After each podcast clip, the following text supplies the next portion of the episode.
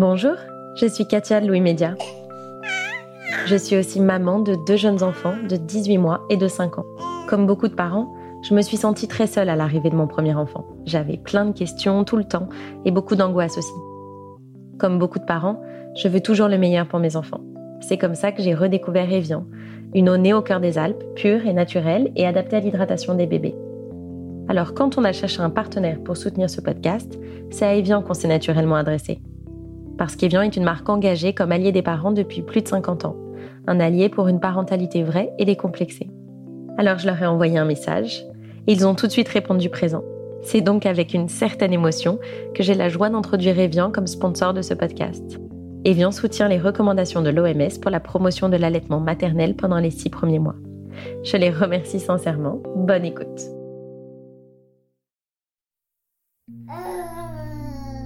Il y a des moments privilégiés dans la vie d'un jeune parent, des moments de bonheur intense, de joie inédite, des émotions qu'on n'aurait jamais cru possibles. Le contact de la peau de son bébé, les premiers sons qui sortent de sa bouche, sa petite main qui se serre autour de nos doigts. Mais moi, mon moment préféré, c'est. Bah, quand il dort, en fait. On peut se le dire, ça, non? Honnêtement, j'ai pas tellement connu de pire moment dans ma parentalité que ceux où je manquais de sommeil et quoi que je fasse, Abel ne voulait pas dormir. C'est d'ailleurs la première question que l'on pose aux jeunes parents, non? Et c'est aussi la première question que se posent les parents eux-mêmes. Ça veut dire quoi, faire ses nuits? Alors on s'est dit qu'on allait commencer par ça pour ce podcast. En évoquant l'expression faire ses nuits, je m'attendais à récolter des Oh mais quelle galère Des Moi ça va, pas de problème, on dort très bien. Des plaintes, des pleurs, des plaquettes de Xanax vides mais ils m'ont tous répondu par une tranche horaire. Faire ses nuits, c'est dormir au moins 5 ou 6 heures d'affilée. Bah non-stop jusqu'à au moins 7 heures quoi. C'est quand l'enfant se couche euh, à 8 heures euh, après son biberon et ne se réveille pas pendant la nuit. Vraiment, vraiment faire ses nuits, c'est dormir 11 heures d'affilée. Bah, c'est que mon bébé dorme 6 heures de suite, je crois. Faire ses nuits, c'est pas quand l'enfant dort en continu de 20h à 8h, c'est quand l'enfant ne fait pas caca de la nuit. M'appelle Marine Revol, je suis journaliste et je suis la mère d'Abel, même si en général je me présente pas comme ça. Et dans ce podcast, on va essayer de survivre dans le monde nouveau, excitant et souvent absurde de la parentalité. Bienvenue dans Fête des gosses. Fête des gosses Fête des gosses Fête des gosses. Fête des gosses Ouais, euh, fête des gosses. Fête des gosses.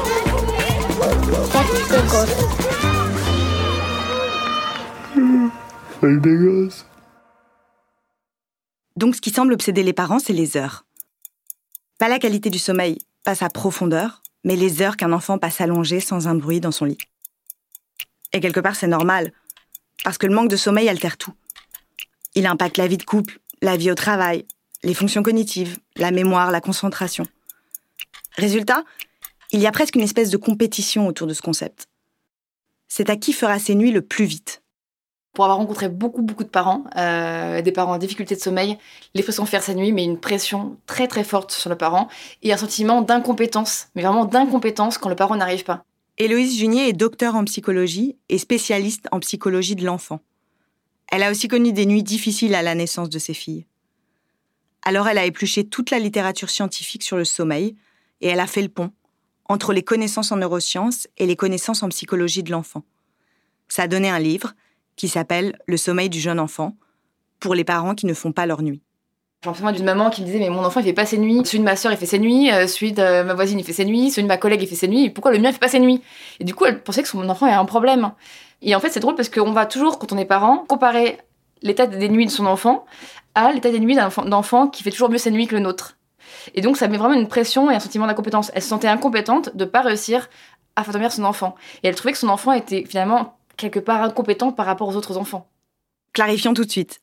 Je sais que vous cherchez une tranche horaire, ou le moindre petit conseil qui permettra à votre enfant de dormir ne serait-ce qu'un quart d'heure de plus demain. Mais il se trouve que pour la science, faire ses nuits, ça veut pas dire grand-chose. Alors faire ses nuits, sur le plan de la recherche strictement euh, scientifique, c'est enchaîner beaucoup moins d'heures de sommeil que le pensent les parents. Faire ses nuits, c'est enchaîner 6 à 8 heures de sommeil seulement sans réveiller le parent. Ça veut dire pas sans se réveiller soi-même, c'est sans réveiller le parent.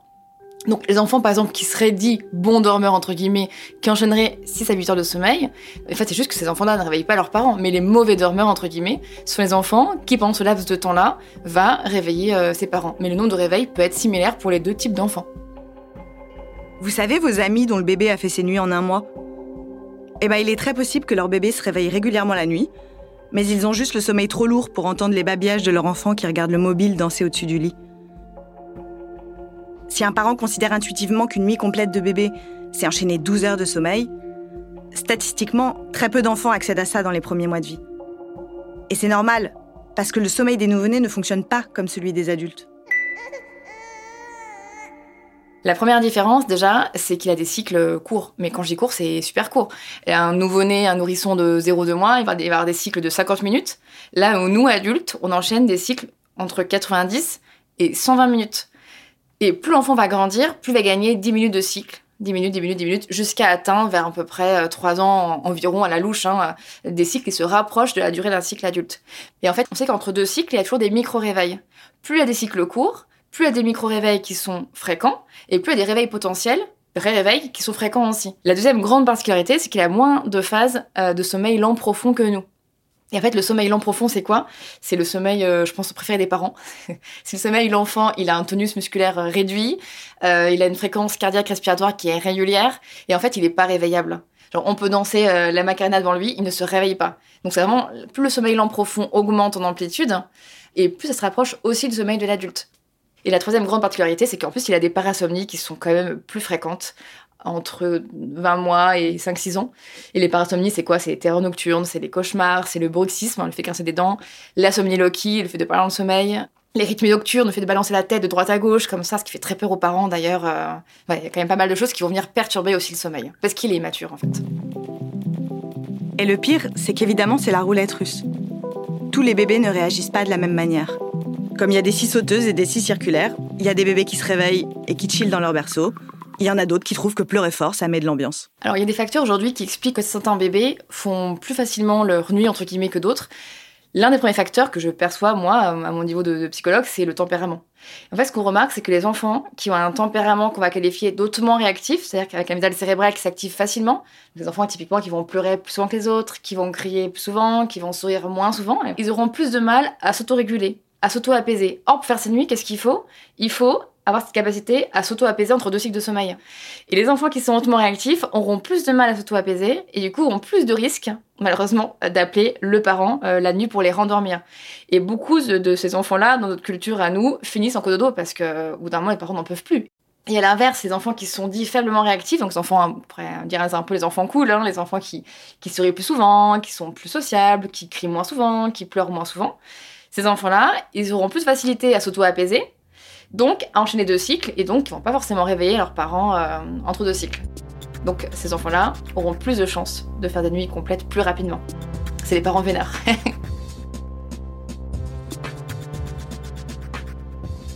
Quand Abel avait deux mois, on m'a posé la question est-ce qu'il fait ses nuits? Et j'ai répondu oh non, pas tout à fait, il ne dort que de 23h à 6h du matin. Il ne dort que de 23h à 6h du matin. 23h à 6h du matin.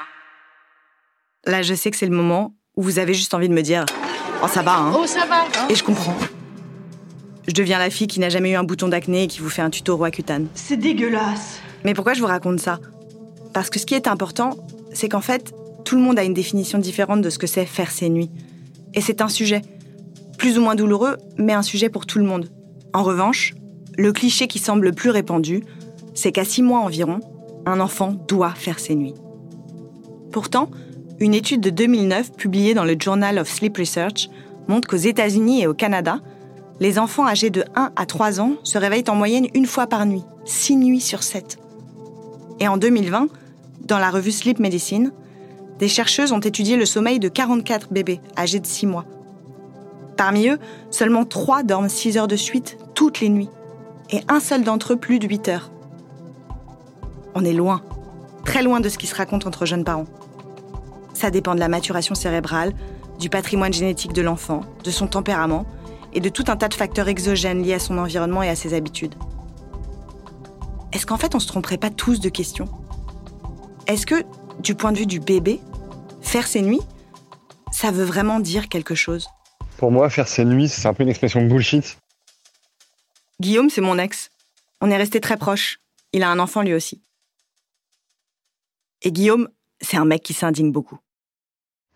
C'est un truc qui a été inventé par les parents pour euh, se rassurer eux-mêmes, au sens où, euh, je sais pas, pour moi, ça revient un peu à dire euh, faire ses repas, tu vois.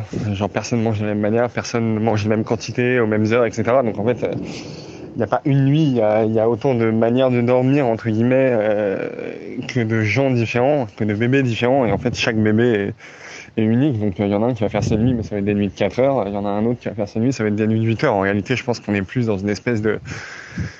Ouais, comme je disais, c'est un truc pour les parents, quoi. On devrait dire pas faire est-ce qu'il fait ses nuits, mais est-ce qu'il fait mes nuits? Parce qu'en fait, euh, le sommeil du bébé n'est jamais adapté à celui des parents, et c'est ça le problème. Guillaume s'indigne beaucoup, mais en l'occurrence, il a raison. Faire ses nuits, c'est une expression de parent, pas de bébé. C'est ce qu'on a trouvé pour dire qu'un enfant avait réussi à se caler sur le rythme des parents.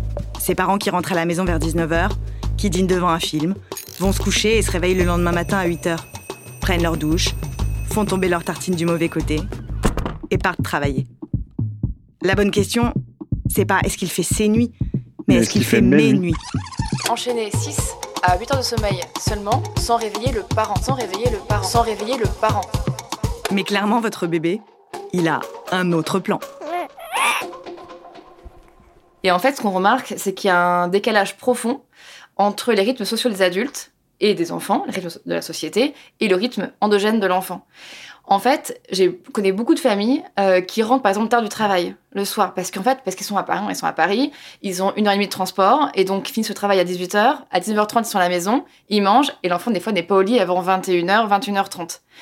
Et à la, ça m'inverse, le lendemain matin, il faut le réveiller tôt pour aller à la crèche, pour aller travailler par la suite. Et en fait, on va essayer de construire le sommeil de l'enfant sur la base de nos impératifs sociaux à nous d'adultes. Mais ça fonctionne pas forcément dans le sens où, idéalement, c'est ce qu'on voit pendant les recherches, mais il faudrait que l'enfant se couche pas trop tard le soir. On voit que plus l'enfant se couche tôt, plus le sommeil peut être long la nuit. Du coup, faire un coucher, par exemple, après 21h, 22h, c'est un coucher qui est trop tardif pour un enfant. Et après, le matin, on va le réveiller assez tôt et donc, du coup, ça va créer un décalage. Et en fait, on voit que c'est une situation, des fois, qui est un peu insoluble. Et en fait, l'idéal serait de manger assez tôt le soir, genre vers 18h30, et de coucher l'enfant assez tôt le soir pour qu'il puisse avoir une nuit suffisamment conséquente pour avoir une journée euh, le lendemain euh, de qualité. Dans les pays nordiques, par exemple, on dîne plus tôt. Le rythme est plus adapté à celui de l'enfant et à ses besoins de sommeil réels. En France, ça se passe pas comme ça. En France, on a une culture de l'autonomisation précoce de l'enfant. En fait, en France, on idéalise à fond le sommeil de l'enfant. On va idéaliser sa capacité à faire des nuits complètes comme l'adulte. Et du coup, les parents vont beaucoup moins tolérer ces réveils nocturnes. Je me souviens d'une maman euh, qui était en Afrique du Sud, on discutait ensemble. Je disais alors comment ton enfant il dort la nuit? Et Elle me disait bah, écoute, euh, mon enfant il dort super bien la nuit, je suis très contente. Je disais ok, il se réveille la nuit. Elle me dit ouais ouais, il se réveille. Je dis mais ouais, mais il se réveille combien de fois par nuit? Et elle m'a dit, parce qu'assez étonnant, elle m'a dit bah il se réveille je sais pas 4-5 fois par nuit. J'ai dit ah ouais? Et elle dit bah ouais mais alors c'est normal? Et en fait c'est normal. Et quand tu, quand on sait que c'est normal les réveils nocturnes on les tolère mieux. Donc je pense que du moment qu'on explique aux parents comment fonctionne le sommeil de l'enfant quand on explique qu'un enfant est programmé à la base pour avoir des réveils nocturnes des tout petits le parent tolère mieux le, les réveils. C'est vraiment une perception qui est très très très différente en fait. Donc il y a un enjeu géographique dans le sommeil. On n'a pas les mêmes attentes en France et en Afrique du Sud mais il y a aussi un enjeu historique. On n'a pas non plus les mêmes attentes au fonctionnement au Moyen Âge et en pleine Startup Nation. Et contrairement à ce qu'on pourrait croire, on n'a pas toujours dormi une nuit entière pour ensuite travailler l'entièreté du lendemain.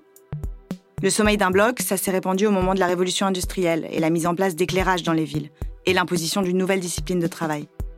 Notre manière de dormir a évolué pour s'adapter au rythme de nos sociétés contemporaines. The sleep that we enjoy today is an artificial product of the last two centuries. Celui que vous venez d'entendre, c'est l'historien américain Roger Ekirch.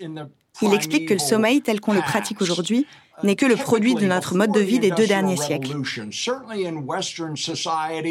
Les principaux articles d'Ikirch ont récemment été traduits en français et regroupés dans un livre qui s'appelle La grande transformation du sommeil. Dans un article du Monde diplomatique, Ikirch cite l'écrivain Robert Louis Stevenson. Dans son récit, Voyage avec un âne dans les Cévennes, c'est l'histoire d'un mec qui voyage avec un âne, Stevenson raconte qu'un soir, après le dîner, il s'étend sur son sac de couchage, dans les Cévennes, mais plutôt que de dormir d'une traite, il se réveille après minuit pour fumer une cigarette et profiter d'une heure de contemplation avant de se rendormir.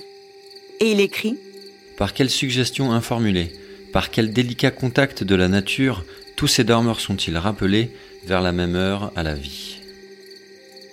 Ce que Stevenson expérimente alors s'appelle le sommeil biphasique.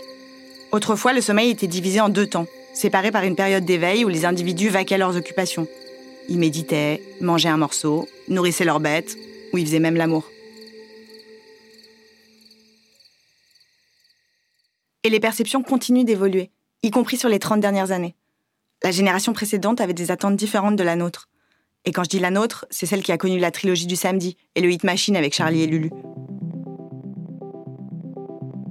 Dimanche dernier, je suis allée déjeuner chez mes parents. J'essayais de mettre Abel à la sieste, sans succès.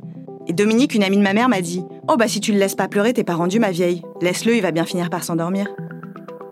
Ça m'a rappelé cette expression horrible que j'avais entendue chez les parents d'une copine. Il n'y a pas de bébé qui pleure, il y a que des portes mal fermées.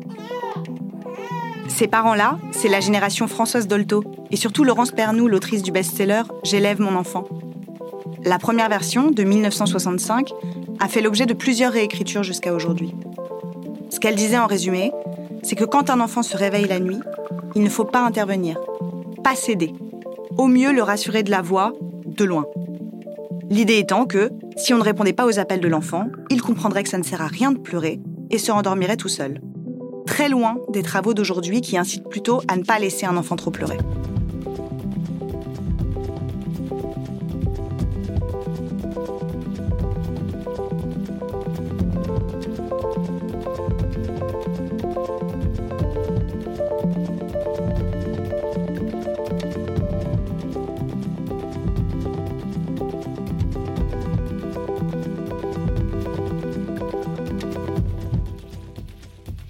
La forme que prend le sommeil est donc bien une construction culturelle et sociale. Mais du coup, est-ce que ça veut dire qu'on peut apprendre à un enfant à dormir comme on veut nous? L'éduquer pour qu'il ne se réveille jamais avant le café du matin? Alors non, déjà on n'apprend pas un enfant à dormir en fait. En fait, il faut savoir que le fœtus dort très bien. il n'a pas besoin de nous pour apprendre à dormir. Et c'est que c'est quelque chose de très naturel. C'est que beaucoup de, parents pensent qu'il y a un apprentissage du sommeil. L'enfant dort très bien. C'est juste qu'il dort pas comme on voudrait nous, mais il dort très bien. Sauf que son très bien à lui, c'est pas notre très bien à nous. Et qu'il faut bien aller travailler le matin. Et être assez reposé pour courir après son RER, e pour lire tous les messages Slack, les centaines de mails et tout ce que nous impose le monde du travail contemporain. Et en réalité, les politiques publiques, la faiblesse des congés parentalité en regard de l'attention dont les enfants ont besoin, nous mettent dans l'impossibilité de réussir, tout en nous reprochant de mal faire. Là où la recherche peut nous aider malgré tout, c'est qu'elle a établi des manières d'améliorer le sommeil de l'enfant, notamment en jouant sur son environnement. Alors les facteurs environnementaux jouent aussi sur le sommeil, bien évidemment. Euh, et là, c'est vraiment la chronobiologie qui nous, qui nous l'apprend. C'est-à-dire que quand un truc tout bête, mais les veilleuses. Hein. Les veilleuses aujourd'hui, on en met des fois euh, la nuit, alors soit pour allaiter le bébé, soit parce qu'on met une veilleuse pour X raisons. Alors normalement, les enfants n'ont pas peur du noir, les tout petits, mais néanmoins, on peut avoir des veilleuses. On sait que les veilleuses qui sont trop fortes, par exemple, la nuit, qui sont trop blanches, euh, qui diffusent une lumière trop intense ou trop directe, ou trop proche de la tête de l'enfant, risquent de, freiner la mélatonine, l'hormone de, de, de l'endormissement, et du coup de faire de ce micro-réveil physiologique un plein réveil. Et aussi le fait, la température corporelle il y a des parents, beaucoup de parents, j'en ai rencontré plein. Je reviens la dernière fois, une maman, enfin, son enfant passe son temps avec ses chaussettes, et je disais, mais, mais pourquoi en fait tu as peur qu'il ait froid? Elle me disait, oui, et la nuit, le jour, je le couvre. Et en fait, ce qu'on voit, c'est que quand la température corporelle d'un enfant est trop élevée la nuit, c'est aussi un facteur de réveil nocturne. Donc typiquement, ce qu'il faudrait vraiment préciser aux parents, c'est de, de, ne pas surcouvrir l'enfant le soir, surtout pas, et de ne pas couvrir ses pieds, puisque ses pieds vont gagner un degré pendant la nuit. Donc si le soir il est bien avec ses chaussettes, la nuit peut se réveiller. Donc c'est un facteur de risque aussi pour avoir des nuits fragmentées, supplémentaires. Et sur la veilleuse, ce que tu dis, ça veut dire que potentiellement, les éclairages des villes peuvent venir perturber la, la, sécrétion de mélatonine? Oui, tout à fait, ah, énormément. En fait, il faudrait vraiment dans la chambre de l'enfant un noir total, complet, avec aucune source de lumière. pas de veilleuse, euh, pas de peluche trop mignonne qui fait la lumière, pas de, de, de, non pas d'air parisien qui, qui voilà, il faut pas en fait que l'enfant soit confronté à la lumière la nuit. Mais nous non plus, toi non plus, moi non plus en fait. Euh, vraiment sur un plan chronobiologique, il faudrait qu'en fait une demi-heure par exemple avant que l'enfant s'endorme, il y ait de l'obscurité, des lumières euh, orangées, diffuses indirectes pour qu'on commence à synthétiser la mélatonine et que toute la nuit elle reste à plein feu parce que l'environnement est complètement euh, obscur. Et s'il y a une veilleuse la nuit, c'est une veilleuse, une veilleuse qui sera orangée, complètement diffuse, très très très peu intense et loin de la tête de l'enfant. C'est pour ça qu'ils dorment mieux quand on les emmène euh, à la campagne. Ou... Enfin, moi j'ai remarqué qu'ils dormaient des nuits beaucoup plus longues en fait, qu'ils se réveillaient vraiment plus tard. Ce qu'on remarque, c'est que les enfants, par exemple, quand ils sont exposés longtemps à la lumière du jour, à la campagne en vacances, et les enfants sont plus souvent dehors, ils sécrètent du coup plus de mélatonine euh, le soir, ils s'endorment plus vite et dorment mieux généralement la nuit, effectivement. Ça, c'est vraiment cette exposition de l'enfant à la lumière naturelle aussi. Et ce qu'on fait plus souvent quand on est en vacances, par exemple, que quand on est euh, à l'école, enfin, ils voient jamais la lumière du jour. À la crèche, très peu aussi. Enfin, ils ont un temps de jardin qui est très très faible par rapport à un enfant qui serait à la campagne. Mais alors, qu'est-ce qu'on fait? On se met tous en télétravail et on part vivre dans la diagonale du vide? Et comment ça pourrait se passer dans un monde idéal? Un monde avec un congé obligatoire et équivalent pour les deux parents? Un monde où la Sécu enverrait à chaque femme seule une autre personne pour l'aider la nuit? Un monde où l'on serait tous à mi-temps. Dans ce monde-là, est-ce qu'on se poserait encore la question de ça veut dire quoi faire ses nuits? Peut-être qu'au lieu de nous demander si notre enfant dort bien, on nous demanderait si nous on dort bien. On dit souvent que le monde appartient à ceux qui se lèvent tôt. Je n'ai jamais été d'accord avec cet adage.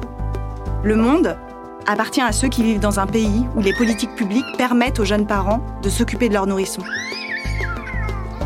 De vivre pleinement ces premiers mois et de retourner travailler sans cerne sous les yeux quand leur congé parentalité est terminé. Le sommeil, c'est la condition pour prendre soin des autres, pour travailler, être heureux, regarder les Marseillais, détester les Marseillais et pester sur la multiplication des chaînes WhatsApp. C'est parce qu'on dort qu'on peut occuper la place qu'on veut prendre dans le monde. C'est parce que je dors à peu près la nuit que j'ai pu passer des heures à écrire cet épisode, à rater, à supprimer, à recommencer. Un enfant qui fait ses nuits, c'est un parent qui dort. Et si vous n'avez plus que ça en tête, il n'y a vraiment pas de quoi culpabiliser. Car savoir qu'on va se glisser dans ses draps et ronfler tranquille jusqu'au matin, c'est mieux que de trouver une place assise dans la ligne 13. Mieux que de se rendre compte que les impôts vous doivent de l'argent que le changement d'heure est dans le bon sens. Mieux que de trouver une potatoes dans ses frites McDo. Dormir, c'est mieux que tout ça. Je vais dormir comme une masse.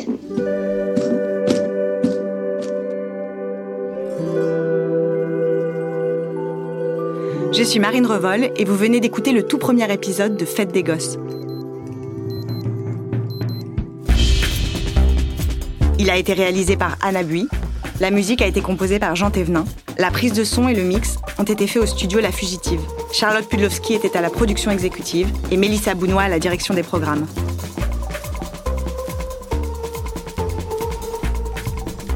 Envoyez-nous vos questions, vos remarques, vos notes vocales à